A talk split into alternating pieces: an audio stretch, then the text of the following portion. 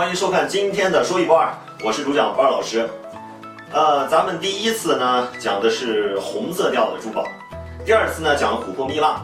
琥珀蜜蜡其实是黄色调的那个那么一个呃近期啊大最被大家所关注的黄色调的那么一种珠宝。那么今天呢我们就来讲蓝色调。说到这个蓝色调呢，大家最容易想到什么样的宝石？哎，那就是这几年最火的坦桑石。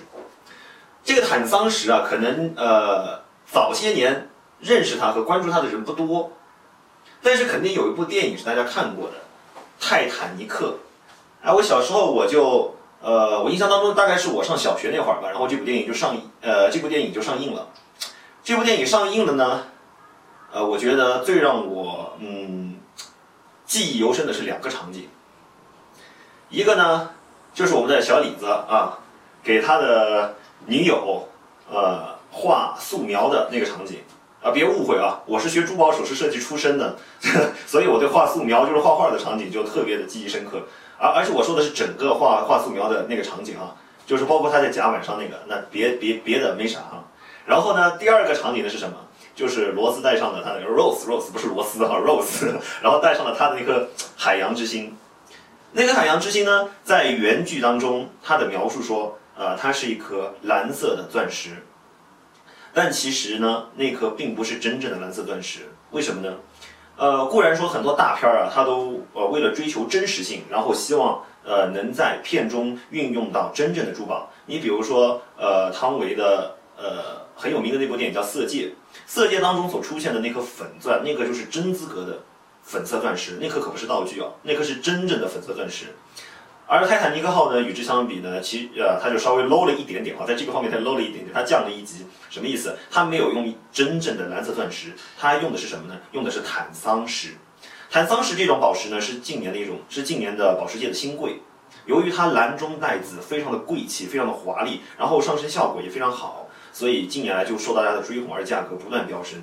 但是可能呃大家都不都不都不知道的一点是什么呢？就是坦桑石其实最早的时候啊，它曾经是先被人误认为是橄榄石，啊，然后又被人后来发现哎不是，然后又被人认为哎这个那是不是蓝晶石？那是另外一种石头。后来发现也不是。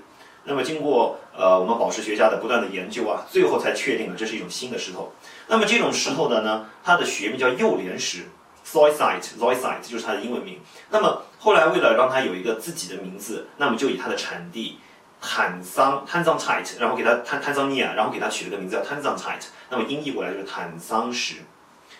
那么呃，所以坦桑石这几年啊，就呃跟着大家对它的这种热情和追捧，以及跟着这个收藏热的这个不断的提升，就进入就从电影当中走到了我们的现实生活当中，成为了大家。呃，今年备受大家关注的那么一个宝石新贵坦桑石，所以今天呃给大家讲的这么一个知识点，就是泰坦尼克号原作当中的，就是它在拍摄电影当中的那一个海洋之心蓝钻呢，其实并不是真正的蓝色钻石，而是坦桑石。这个知识点大家 get 到了吗？好了，呃，那今天的节目呢就只讲这么一个知识点，欢迎大呃感谢大家的收看，那么欢迎收看下一期的说一不二，我是不二老师。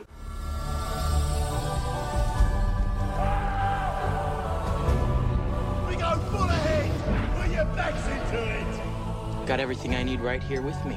I figure life's a gift, and I don't intend on wasting it. You never know what hand you're gonna get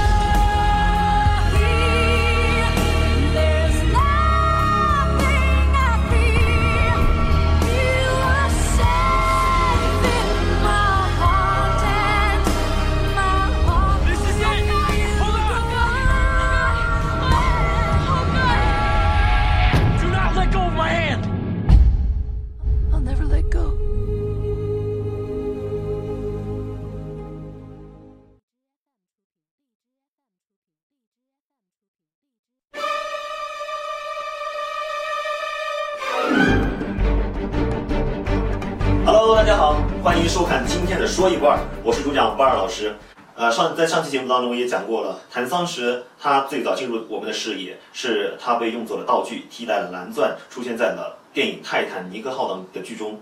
那么他所替代的蓝钻又是一种什么样的珠宝呢？今天就来给大家讲一讲。那讲到蓝钻呢，就有一颗钻石是不得不提的，哪颗钻石呢？Hope，它的名字非常好听，叫希望。它在业内又有另外一个名字，叫做厄运之钻。为什么叫厄运之钻呢？今天我就给你们讲讲这个故事。厄运之钻呢，从它的诞生之日起就故事不断，故事连连。Hope 这个钻石是三百多年前在印度发现的。Hope 这个钻石刚刚挖掘出来的时候，有一百一十二点五克拉。一克拉有多重呢？一克拉是零点二克。那么多少克？这颗钻石大家自己换算一下就知道了，一百一十二点五克了。后来这颗钻石呢，被一个法国珠宝商。被一个法国珠宝商从印度的王公贵族的手中用翡翠换取了过来，用翡翠 很有意思吧？他换出来的，他换的时候呢，呃，是换了一批，大约是价值三十三万美元。而三十三万美元当中的这一堆，就是换了这么一堆宝石当中，就有这一颗 Hope 蓝钻，就有这一颗蓝钻。然后后来，当这个法国商人回到法国之后呢，就把这一块蓝色的钻石献给了法国国王路易十四。然后最初呢是把它切成了一个鸡心形的钻石，然后重量是六十七点一二克拉，取名为王冠蓝钻。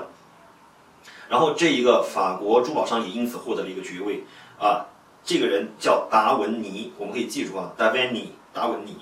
然后这个钻石呢被献给了这个法国国王之后啊，厄运就开始降临了。先是法国国王他的最宠爱的孙子突然死去。后来呢，他又娶了一个，呃，精神上有点问题的一个一个狂热信徒梅恩特农夫人为妻，然后这个女人呢，就给当时的法国国王啊带来了很多馊事儿，据说还搞得这位当时的法国国王最后是怎么死的呢？在俄国被野狗活活咬死。这是当时的法国国王路易十四是第十四世，后来这块钻石又被传到了路易十六手上，路易十六在得到了这块钻石不久。就和他的王后被送上了断头台，这也够倒霉的吧？哎，这国王，我觉得被送上断头台这种事情，应该是不管在哪个国家的历史当中都是很很显见的了，很罕见的了哈。在这一场大革命当中，这颗蓝色的钻石也就一去不复返，下落不明。那么后来，在一八三零年的时候，这颗失踪了三十八年的蓝钻石重新出现在了哪儿呢？出现在了荷兰，属于一个钻石切割人所有。为了防止法国政府追回啊，我说这荷兰人也是特贼。然后就将这颗钻石重新切割了一次，就切割成了今天的样子。然后重量多重呢？四十四点四克拉。我说这，我说这重量也是挺神的。历史上的很多很有名的钻石，尤其是大颗粒的，其实都经过了不止一次的切割。土豪嘛，真是心疼啊！我看着这个数目字儿这么哗哗啦往下掉，那真是心疼。你想想，今儿买一颗几十分的钻石，稍微大一点的，那都什么价钱？过了几年之后呢，荷兰的这个钻石切割商，他的儿子。从他那儿把这个钻石给偷跑了，然后偷了之后带到哪儿了呢？带到了伦敦。但是很有意思，到了伦敦之后，他也也没什么详细的记载。然后到了伦敦之后没多久就自杀了，这人就自杀了。你说这好玩吧？所以说，哦，不是，应该说这倒霉吧？咱不能幸灾乐祸啊，说这好玩吧？又过了几年呢，有个英国珠宝收藏家亨利·菲利普· Hope 用九万美元购买了这颗钻石，就把这颗钻石，呃。这个钻石就得到了一个新的名字，叫什么？叫 Hope，就是它的姓的最后面的那个字符 Hope。那么又因为 Hope 这个应该，在英文当中有希望的意思，就把这个钻石就定名为了希望，就叫希望之钻。然后一八三九年的时候，老 Hope 死了，那么他的侄儿子哦，还不是他儿子，还是他侄儿子，叫托马斯 Hope。托马斯 Hope 就继承了这个钻石。那比较聪明的呢，就是这个小 Hope，他与前人一反前人的常态哈，并没有把这个钻石据为己有。只把只把后来把这个钻石送到了哪儿呢？送到了博物馆里。这个厄运的故事啊，到此才告一段落。所以我就不由得想起咱们中国有句老话叫“德不配位，必有灾殃”。我觉得说的就是这么一个道理。好了，今天的故事就讲到这儿，欢迎大家收看下一期的《说一不二》。